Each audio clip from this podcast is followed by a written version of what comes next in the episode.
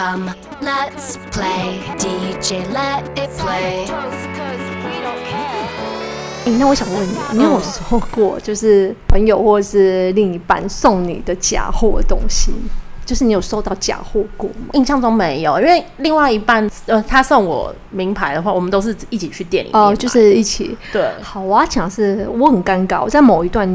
呃，就是交往对交往的对象里面，那时候刚交往没多久，然后他就是送我，他想送我一个定情之物，然后他就送我那个，我不知道你知道，就是好像是长假吧，就是木村背的包包吗？不是不是，那是男生的，那他送我一颗那种，就是里面。他好像有送松水晶苹果吗？对对，他送我一颗水晶苹果，恋爱时代的那个水晶苹果。对，然后我要讲的是，就是好像 Tiffany 的，然后我就觉得有一种很不真实，我就觉得我不是要故意说就是怀疑，对我他讲的是说，呃，如果你真的是收到就是男朋友送你的假货的时候，我会觉得很尴尬。就是我意思说，当然前提是你怎么会觉得它是假的？就是我我从那个 Tiffany 的盒子跟那个颜色色泽，就是呃没有吃过猪也看过猪走路。就是那是一个，那时候你几岁？二十四、二十五。哼，就是我对名牌已经有一定的，嗯，就是大概有印象跟一些经验，所以我觉得看到时候我就觉得那个盒子看起来很不真实，而且我觉得很不巧，就是在那一年前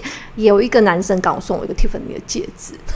所以其实你呃，我要讲的是说，我只是当当下我没有说过那个戒指，我当下看到那个东西，我会觉得说它看起来有点假，但我不会怀。可是刚好在一年前有一个人送我就一个戒指，我把它退掉，就是因为那时候我我。没有接受那段恋情，可是因为我有看到，就是这时候你知道吗？脑海的记忆那个 DNA 就被就被你唤醒，对。所以我在看到那个水晶苹果的时候，就是那时候我们已经算是要交往，然后他就觉得那是个定情，可是我就觉得。你知道那段感，那个对那个感情就会有一个 污点，就会觉得说，哎、欸，就是那你有问他吗？我没有问，因为我觉得他是个母羊，他是个母羊座，我觉得要保留彼此的面子，就是因为那是我怀疑，然后我觉得我不想把这个怀疑，就是你知道，我也没有这个勇气去面对事实，我就把它当成它是普通的一个水晶的一个装饰品，但是我就不去想它是真的假的，可是心里会有一点点就是所谓的疑惑。可是你知道吗？因为我觉得啦，我要帮男生讲话、嗯，因为很多男生他们对金品的那个理解度，嗯，还有熟悉度跟女生比起来不一样，就是有很多种状况。有的状况是他可能只是知道这个水晶苹果很漂亮，那他觉得买给你，他没有品牌意识的状况底下。然后有一种男生是，他可能他知道这是三号的名牌，但是他想说哦便宜一点，所以他没有去专柜买，但他也不见得是真的。抱着我要买假的的心态、嗯，就是我觉得以男生对于这个品牌的精品的，对，就是有各种的可能性，但除非他平常就是一个都会用，对，我要打脸他，就是他就是一个会用精品的人，而且你知道吗？因为那时候他刚刚从大陆回来。我要讲的是，他从一个就是所谓的山寨之国回来，嗯，所以我我觉得我不是说他身上有很多假货，我是说我觉得他有很多机会接触这个，因为中这个东西他说他是在大陆买的，所以其实我也不觉得说他不知道那是真的还是假的，好，我觉得他一定会觉得她漂亮，然后。然后他也知道 Tiffany 不是一个很小的牌子，他应该也知道那是个大牌子，嗯，只是重点是说他应该花了一个他觉得很划算的价钱买了这个东西，买了一个很漂亮的东西，哦，然后又是个名牌，但我自己我自己觉得他应该知道那是假的。嗯，因为这真的分很多种状况。我记得以前我在一个公司的时候，然后有一个蛮年轻的妹妹，嗯，然后她就是坐在那边，然后她那天拿了一个新的包包，那时候很夯的包款是那个 Balenciaga 那个机车包，嗯嗯，对，旁边就有一个就是常常用名牌的人走过去，他就说：“哇，你真的是精品包，你买多少钱什么的？”嗯，然后那妹妹就说：“没有啊，这个我去夜市买的。”你懂吗？那就是一个在未知的状况下，嗯，因为现在很多。就是小的牌子，对，他们会去仿大牌的型，应该是说他不是故意要做成仿那个品牌，但是他们就会用那个型去做。但其实这已经是一种，但其实是一种抄袭。但是对于很多没有品牌意识的人来讲，嗯，他们就是我就是看了一个包，然后好像蛮好看，嗯，就是很多这种他买的是他选的是喜欢，而不是名牌。对，他不是上面有一个商号的 logo，可是呃，对于知道这个。品牌的来源的人，他们就觉得哦，你怎么背一个仿的包？可是对于那个买的人，嗯、也许他只是会觉得哦，我只是背一个还不错的东西啊。懂？我觉得我们身边的人蛮多都是，就是就是各种阶级都有，就是呃有超有钱的，然后也有就是像我们一样的普通人小子女，然后也有就是哎就是东西能用就好，不不追追求品牌。可是我真的觉得是说你在买任何东西，就是其实假货不是只有刚刚讲，就是所谓的名牌，名牌会有假货的价值。刚刚讲化妆品，其实你很你只要销量很好。它也有可能会有仿冒的可能性。另外一个就是说，不然大家现在很喜欢逛虾皮。他在刚进台湾的时候，虽然他是新加坡公司，可是他进来台，我记得一开始他广告打很大，又因为他的界面很容易上手。可是就很多网友都会层出不穷，在上面都有去讲到说，他觉得上面假货很多。对。那我要讲的是说，这些东西不是这种名牌。男生的话，其实我觉得最容易、最容易买到假货就是鞋子，对，球鞋、球鞋这拖鞋这件事情，假货真的是，而且其实 T 恤也有啊。而且球鞋的利润，其实我要讲的是说，它的它的那个价钱的波动，其实不会就是跟一个名牌包不会亚于，可能一个名牌的皮件、嗯、一个钥匙包。一好的鞋子可能一双也要好几千块，嗯，所以它的假货可能性也是很高的，有他们是有那个利润。可是我要讲是说，一般我们看到那种普通的那种就是生活消费用品，也有可能有假货，所以其实大家真的要很注意。因为我啦，我个人就是我在嗯，就是在买假，就是买买东西这件事情，我是比较属于懒惰型的，所以其实我只要那个价钱还过得去，我可能就很快就会下决定。可是我二哥他就是属于货比三家型，所以他其实是很会去到处比价。然后你去拿折价券，然后去买什么东西，所以他的个性反而就很适合。我觉得他很适合 online shopping，因为他就是会做很多的，嗯、就是我觉得就很简单。如果你不想花时间，你就要花钱。那如果你你你是一个想省钱的人，你就要花时间去研究。那我就是一个没有花时间研究，所以我就是一个懒人购物法。那像他的话，我就觉得他很厉害，是说他买东西，他就是像 Chris。是刚刚讲，他有自己的呃选选卖家的一个哲学，他不会买那个货很多的，他可能会哎，真的这人只有一两瓶货，他就跟他买。那像二哥他买的时候，他他有他的逻辑，他就是会，他除了很认真看评价之外，他会花很多时间跟对方聊聊，真的真的真的聊聊聊聊，对，他会，因为他买最多都是三 C 用品跟 CD。哎、哦，我跟你讲，我三 C 反而不敢网购，哎，他很厉害，他就会网购到，因为他现在。哎、欸，我有跟你聊说他最近最新的那个嗜好吗？没有，他最近的嗜好是收集键盘。你知道我家带有十组，我家带有十，我家带有十组键盘了。现在就是我们平常都是、嗯、像我是用 Mac，所以其实我完全就是就是笔电也不需要键盘。可是呢，呃，二哥因为除了他除了就是笔电以外，他还有自己的桌机。他是要玩 game？不是，他是个人打字。他就是他现在人生的，他就是一阵子我会迷一个东西。他最近的重点是在迷。迷那个键盘，所以我们现在现在有十组键盘，各种各各各种个人样子，而且重点是他已经经他就是已经整个就是呃研究的很剔透，他他会去买键帽回来，然后把键盘整个拆掉，然后换键帽换弹簧，然后去去试那个人工的敲学感，哎、欸，这个敲下去的声音跟他的反弹是不是 feedback 反馈会是怎么样？而且他键键帽都会买那种很可爱的，就是可能粉红色、有的有的那种就是仿打字机的那种的型，不是只是型对吧？他还会买那种颜色配色，对对对。我觉得反正他现在已经走火入魔那个程度，像这个我我意思说他就是很钻研三 C 这部分，嗯、所以他会花很多时间去跟对方聊聊。懂。所以我我觉得啦，像这种聊，而且我觉得他可能也会透过聊聊去看这个人是不是懂，他卖的东西是不是真的假的。嗯他也会去判断评算，说这个东西就是有没有可能买到假的价值。那像之前他比较，嗯、呃，在买键帽之前啊，他他的人生的重点是在买螺丝起子，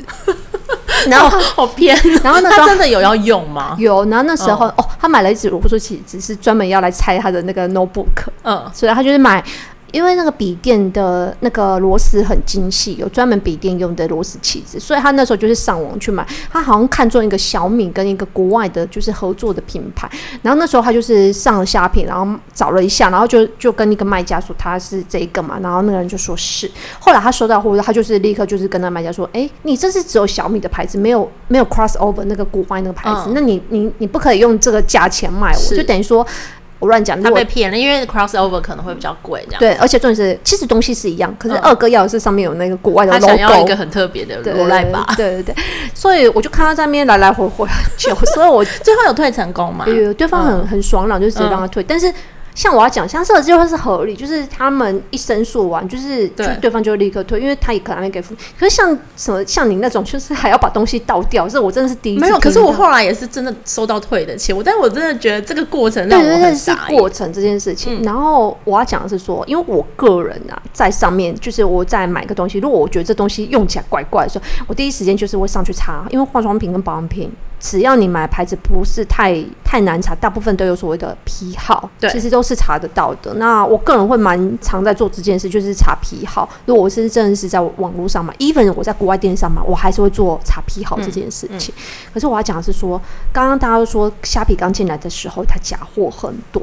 然后就有人就是有分享说他在上面就是买了，就是他那时候是买了一件代购的衣服，然后后来他就发现就是刚。可能他的认定也是一样，就是哎、欸，上面感觉好像没有什么负评啊，然后感觉评价卖场东西感觉人气也不错，后来他就买了。后来他讲的是说，他买了之后发现就是这牌子，就是这件衣服买回来就感觉不太对劲，然后他就是。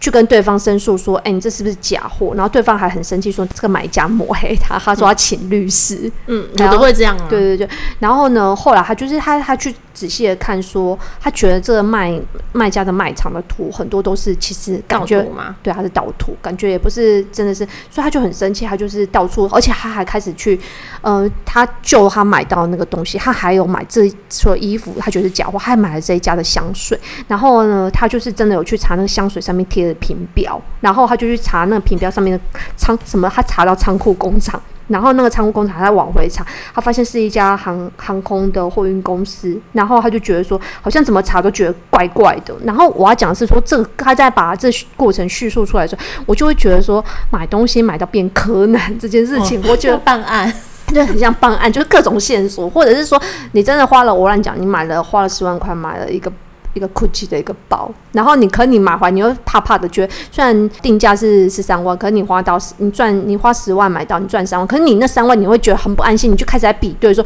这包到底是不是真的假的，你就开始找各种，心好累。对，就是就是这个柯南的过程让人觉得心很累。就是我觉得我是一个有柯柯南办案的精神，就是在这个部分，嗯、所以我就会觉得我好像不太适合买假货，就是所谓贪小便宜这件事不适合我，是因为我觉得我的失败率很高。我之前看到一个新。新闻是蓝心湄，她主持女大，她这个节目已经很久，十几年，快十五年了。嗯，结果去年他们发生一件事情，就是蓝心湄她在节目上穿了一件就是北欧的牌子的衣服，就是呃那个牌子是 N 开头，Marimekko，就是都是大花样大花样。那时候 Uniqlo 有跟他们合作，对对对，呃有有跟他们合作，嗯、然后就是一些他们最经典的就是印花图腾嘛，嗯嗯嗯。那他们的呃这个牌子的公关，他有一天看到新梅姐就是穿。印花的图腾的裤子，就一看不对劲，哎、欸，这是山寨版的，因为他们除了花纹很相似之外，但是该品牌没有出过就是这个裤这样子的图案的裤型。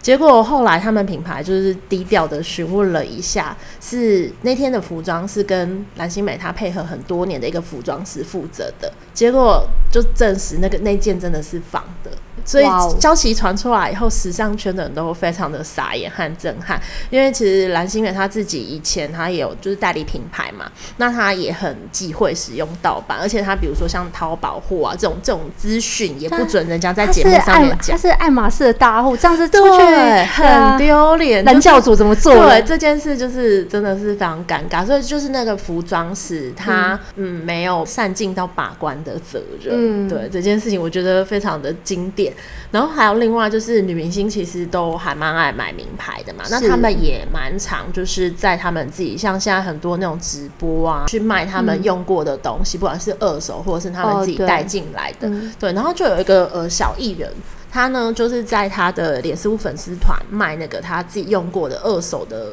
零钱包，名牌的，嗯、买家买到了以后呢，后来发现就是细节上面有问题。嗯，他有请那个法律事务所去鉴定，其实这个东西很便宜，才一千九，就是你知道零零钱包嘛。就后来真的鉴定以后，发现是假货。那个我我其实可以讲这个人名字，就是小抠。哦、他后来就有出庭，嗯，然后出庭的时候，他就是说他不知道这个东西是假的，是经纪人给他的。所以地检署那时候就认为说，哦，因为他不是有蓄意去做一个诈欺，嗯、所以他没有犯意就不起诉。但是我要讲的是，有时候啊，我们收到一些东西是我们不想，嗯、可能是你。人家送你，你不确定来源，对，你不确定来源的话，千万不要把它卖掉，因为真的会有一些问题。嗯，就是有可能会有刚刚 Chris 讲，如果今天你你如果在你的虾皮上面卖一个你收到的一个 Chanel 的零钱包。嗯你可能觉得那是一个亲戚给你，然后你用不到，你想把它卖掉。可是今天别人问你就是什么来源或什么，你都讲不上。可是你卖价钱如果又没有很便宜的时候，对方就会觉得说你这有就是有可能有问题。对对对。应该是说，我觉得如果你真的不确定来源，你就要老实写，就是你要在你的叙述上面你要很明确的写说我不确定来源，人家送的，那不介意的人再买。所谓的诈欺就是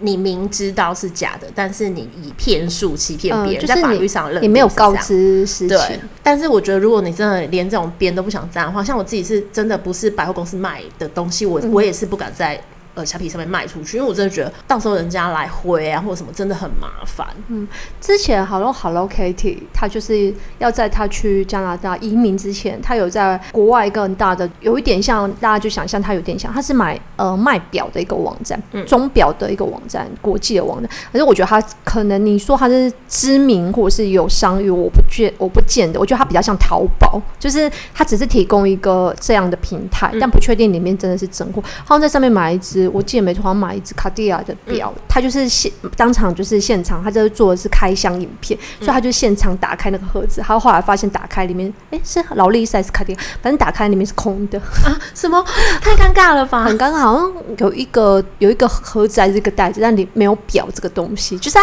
一我要讲的是说他他连东西都没有拿到，还不说是真正的真品来嘉宾。所以其实我觉得，大家 even 是国外的电商，我觉得大家在买的时候还是都是要最好就是三思而后行，因为其实除非你很确定这电商的一些游戏机制，不然其实隔国之后你买到东西有的不能退，或者是退了很多麻烦，其实是国外的法律跟台湾的法律又不太一样，其实就等于又是自己吃亏，所以这是也是一个蛮，就是我觉得是一个很为难的点，就是可以承受的范围啊。因为其实现在很多的那种国外电商，他们卖一些精品，其实是卖的很便宜的，嗯，对。可是如果你真的碰到那种瑕疵品啊，你要退换货的话，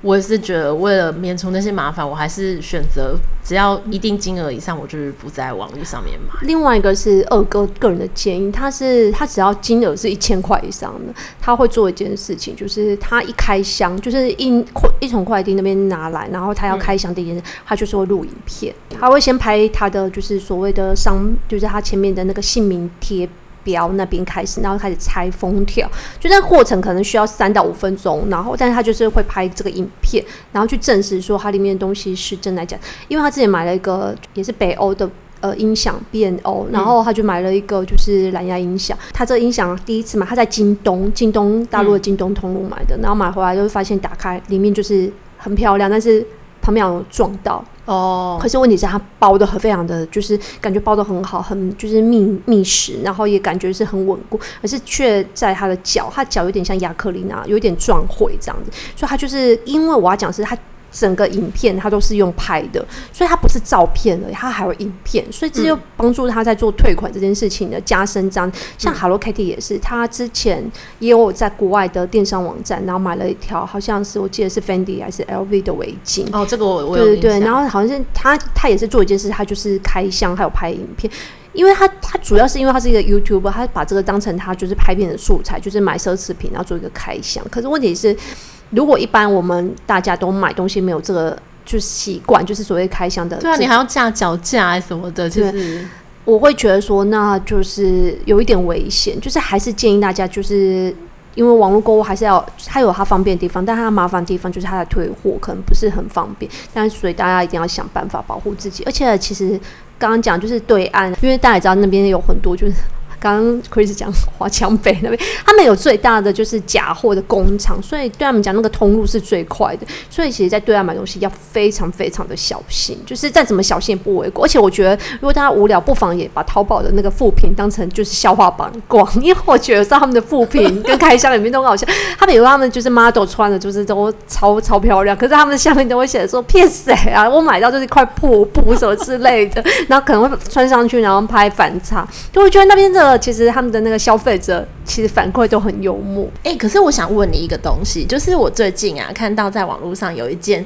大学 T，嗯，它很红，类似 Nike，但是它是用手绘的 Nike 的图案。吗？它没有，它写 它它就是用手绘的方式，然后写 Just Do Not，它其实就是大家要讲的那种翻玩。嗯，我问你哦，你觉得翻玩跟抄袭这两件事情，你怎么去界定？或者是对我来讲，这就是抄袭，因为我觉得 logo 跟 slogan 是品牌的灵魂，你是不能去 challenge 它。如果你要玩，你不能再出现那个狗狗。你你可以出现那个英文，然后我我乱讲，你的 T 恤可以是写三排英文，就是 just 什么 just try not，然后呢 just pray not，就是你可以写三个英文，然后类似那个字体，但你不能出现那个勾勾，就是等于意思说，你可以这这对我来讲，它是算翻玩的范围里，嗯，但你不能真的是翻玩人家 logo，然后下面又改人家 slogan，对我来讲，它其实就是在 challenge 它的品牌意识。就是现在啊，我觉得不管是商品啦，或者是、嗯。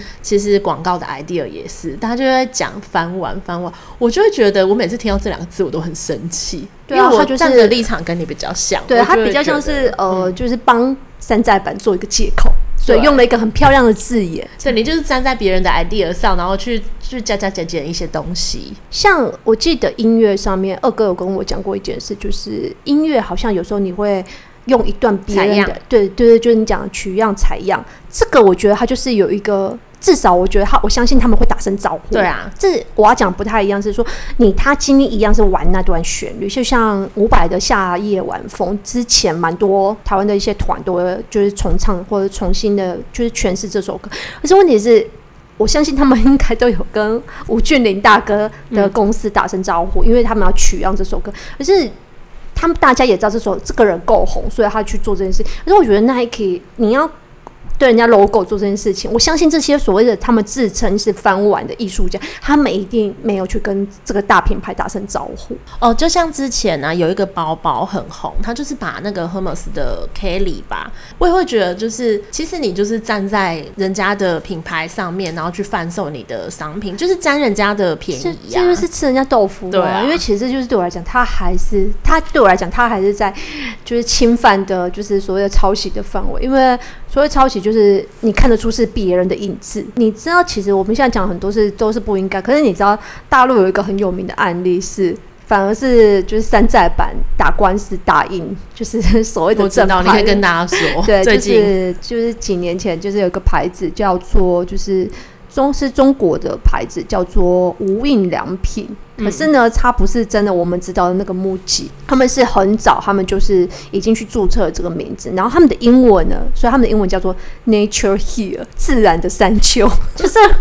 完全就是啊，跟大家想的无印良品 MUJI，这是完全是不一样。可是因为他们很早就注册无印良品这个中文单字，所以呢，导致正牌真的要真的要进来的时候呢，他其实想要去拿回这个 logo 的时候，他就是去跟这个就是所谓的山寨版去做，就是打官司这件事情。中国的法律。就是站在说，哎、先来后到啊！明明这名字已经被登记了，所以其实后来这个真正牌就是 MUJI，他就会说，你们所有的那个提袋啊，跟你们的呃招牌，还有你们衣服上面不能出现无印良品这几个字，所以就变成他们就是主打他们的英文 MUJI。所以其实这也是一个很特别的案例，就是连中国网友自己都很不可思议，他们都会觉得说，但因为大家都知道，因为。中国人后来他们也很喜欢去日本，然后也喜欢买一些所谓的舶来品，所以他们完全知道无印良品是 MUJI 这件事，只是他们觉得山寨版打赢，而且我要讲是山寨版的连 logo 字体都跟无印良品用的一模一样，就是他们就是仿到这么无耻的境界，所以中国人自己也觉得说这件事很不可思议，就是说他们就是揶揄在他们的知乎啊，还有他们的那个微博论坛说，这就是中国特色的社会主义，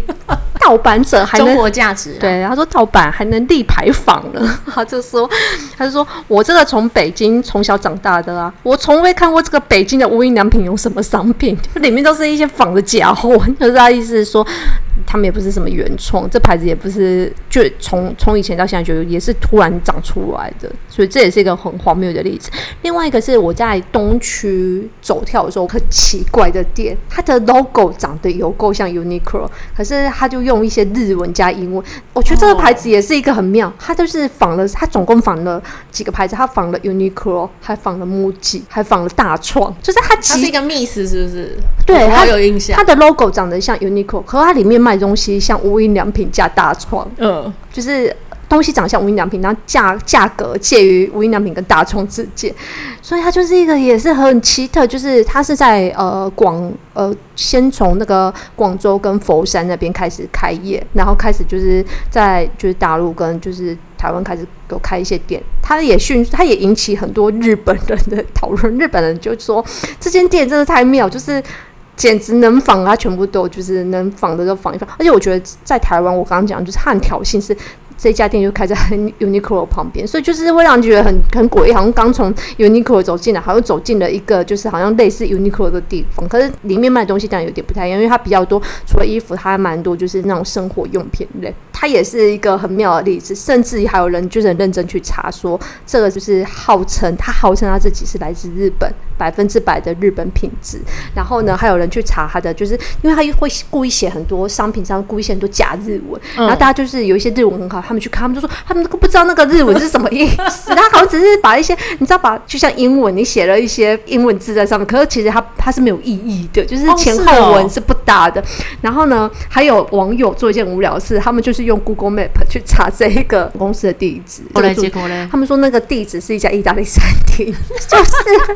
根本就不存在，就是真的有这间公司。然后他们自己号称说，这个他们这个牌子啊的创办人是什么日本自然的生活的设计师跟新掌门人。然后本身呢，他是跟高高田协章就是 Kenzo，还有三宅医生、伊萨米亚 K，，还有三本耀司、Yohji Yamamoto，还有小呃小小顺子。他们都是校友，可是根本没有这个人，大家怎么人肉搜索找不到这一个什么设计师？所以其实现在我觉得中国的仿很有趣，是他们还有个 story，对，还有个 story，然后 logo 啊，到整个就是创办还有地址，这样但但是都是经不起所谓的搜寻，就是一一搜寻就是破绽百出。但是就是至少他们是，我觉得本来是一件很无耻的事情，可是后来变得很可笑。对对对对。哎，我要讲一个是，就是我们刚刚讲的都是商品嘛，嗯，可是我要讲一个。东西它是很严重的，就是中国的奶粉，因为几年前中国他们的奶粉有假的毒奶粉，嗯、我觉得这真的很天杀，因为就是有的婴儿他们因此就是吃了那个假三聚氰胺的毒奶粉以后，就是他们患有肾结石。所以后来就是这件事情有被查出来。那其实中国他们后来因为知道这件事情有多么的严重，他们也有进行就是一些检测。但是因为人民的心灵已经受创，嗯，可是也造成中国人他们后来就是都会到澳洲啊、纽西兰啊、香港去抢奶粉，嗯，就是造成一个社会的问题。我觉得这人们不相信这个国家了，不相信这个政府，不相信这个国家，然后可能下意识还是会会说中国好，可是但是他们做还是就是把人民币往外送 这样子。对啊。而且我觉得你刚刚讲的这件事情，就毒奶粉让我想到，就是二零零八，就是中国要办奥运的时候啊，嗯、北京奥运的时候，我就想到他们那时候就是要做一个速成，就是因为时间很短，然后很快要做一个，就是你知道吗？这个城市很有建设性，他们就是要做很多的所谓的绿化建设这件事情。嗯、他们我就记得那时候有很多朋友在那边工作，他们就有拍一张照片，就是他们会。很多的，就是他们没有那么多时间去，真的是种绿，嗯，杨树跟种绿皮，杨树是从别的地方会移过，可是绿，你知道吗？草地绿皮是需要时间，就是他没有办法整个直批移过来，所以他们会做一件事，他们会用绿色的油漆，然后把它批，就是然后做一些假草，我就觉得说 这个地方的人真的是超乎我们想象。就是我觉得这个国家很有趣，是他们会做到表面的类似，但他不 care 本质。很会欺上瞒下，所以我觉得，包括他们现在就是发达了，他们的就是去他们国家的时候，看到很多那个他们的建筑，我都觉得很有那个一回事。嗯、就他们找比如说德国库哈斯什么来盖，就是很豪华的建筑，或找日本的设计师。可是我要讲是说，他们的外表跟整个。你都会觉得有道，可是我要讲是 content，就是里面的人，其实这也不是山寨版，这比较像是另外一个意，就是内涵底蕴呢，都还没有到，钱可以砸到位，但是对钱对钱可以砸出来，可是文化是砸不出来的。没错。好，今天我们就是讲了很多，就是网购的经验啊，还有一些山寨啊。我今天要来分享的事情跟这有点关系，就是在做这个主题的时候，我突然就想到复制人不知道为什么，就是假到一个极致，人就是变成复制的，就是假人。嗯、我要推荐的是一部的影集，然后叫做《Orphan Black》黑色孤儿。嗯、那它是几年前的，它是加拿大的影集，现在应该也完有五季。它就是讲说那个女主角，她有一天看到有一个跟自己长得很像的人。在自杀，他就觉得很奇怪。后来才发现，原来自己是一个复制人计划的当中的一个人。我觉得还蛮好看，是一个比较偏向科幻惊悚的片子。然后剧情我觉得还蛮扎实的，前三季吧我都看得蛮开心的。所以如果想要获得一些刺激的人啊，可以来看一下《Open Black》。好，那我想要推荐的是我这最近刚去的一个地方，然后我觉得本身觉得它是一个很值得被推广的一个很好的台湾宝藏。这个地方就是台南仁德区的奇美博物馆。嗯，那大家应该也知道，就是奇美博物馆就是奇美实业的创办人徐文龙创立的。然后已经其实已经有呃启用已经有大概六年，他二零一五年启用的。可是我也我是今年才第一次去，就是久闻其名，可是今年第一次去。那去了我觉得蛮呃蛮敬佩，也蛮就是整个过程是很惊讶，就是惊讶于说台湾真的有这实力盖了一个这样的地方，然后有这样子的一个企业家愿意就是很有心在。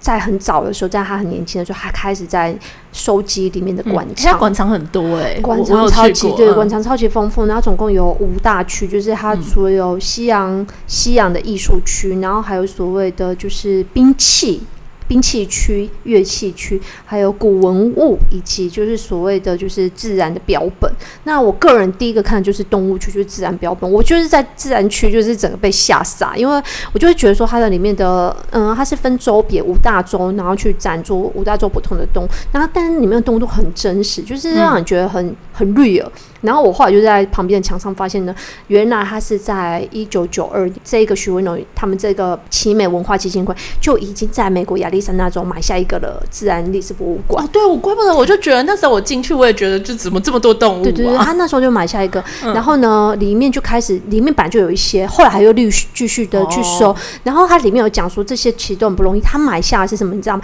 他买下这些动物都是先从他们的皮，他们的那些所谓的，比如说好。外皮、长颈鹿皮、熊皮、狮皮开始买起，嗯、然后他们会请专门的修复家，就是、嗯、呃打造出就是那个动物的骨骼，然后再把那个皮啊这样披上去做修复，哦、很辛苦。然后就是真的是修复，所以你可以说他买的是标本，嗯、然后他又回来做这些修复，所以那个过程其实是很辛苦，而且里面的动物真的是超多的，就是五大洲，而且我觉得就是。已经去，已经它是整个占地，我记得没错，好像十公顷。嗯、可是你去，外面很漂亮，外面很漂亮，嗯，很多那种类欧洲、法国式的那种，就是呃喷水池啊，然后就是呃以及步道。可是我觉得最厉害是它里面的馆藏非常丰富以外，其实我觉得那个馆藏甚至可以更大，已经很大，但是你会觉得它东西进去那个房间还是觉得。满满的，就是东西很满，就是感觉就是要把所有的东西一次塞给你，所以真的，如果你真的有去，我觉得真的是可以安排一整个早上一个一整个白天，比如说早上十点到下午四点这样去，你才可以好好把它看完。那我觉得在里面可以得到很多的，就是感动跟启发，就是可以感觉到这个这个人就是徐文龙对于台湾，就是他有好东西，就是有钱人的任性真的是呃超越你的想象，就是他们有钱人不是真的是。真的到有钱那个程度，他们不是只是买画什么，他们真的是会盖博物馆，甚至是把这些东西直接用很便宜的门票 share 给这些民众、嗯、分享。对，我觉得是这个心意很重要。然后我就是因为这样好奇，我就去查了一下这个徐文龙。他说他以前小时候很穷，然后本身就是很，他就是在他很小时候，他没有什么。没有什么娱乐，也没什么地方可以去。然后他就好像在台南，好像被台南的一个博物馆，他就是有启发，他就是觉得说有这么棒的地方，以后他也要长大，他有发达了，还要盖这么棒的地方，个就分享给就是。这块土地上面的人，就是我觉得他是个很有大爱的。对啊，对，就是一个很棒的人。双鱼座。哎、欸，你知道吗？刚刚你在讲的时候，我就想到那个动森里面有博物馆，我他妈连动森的博物馆都盖不好，真的。Chris 下面玩，而且其实 Even，你有没有想过，刚刚一个很有趣，动森里面的画也有假画，山寨版，对，他们就是完全就是跟现实生活有没错。好，以上是我们的分享，希望大家就是在买东西的时候就是三思而后行，然后记得要拍影片，一定价值。以上还是劝你们，就是去专柜购买这样子。嗯，好，拜拜，拜拜。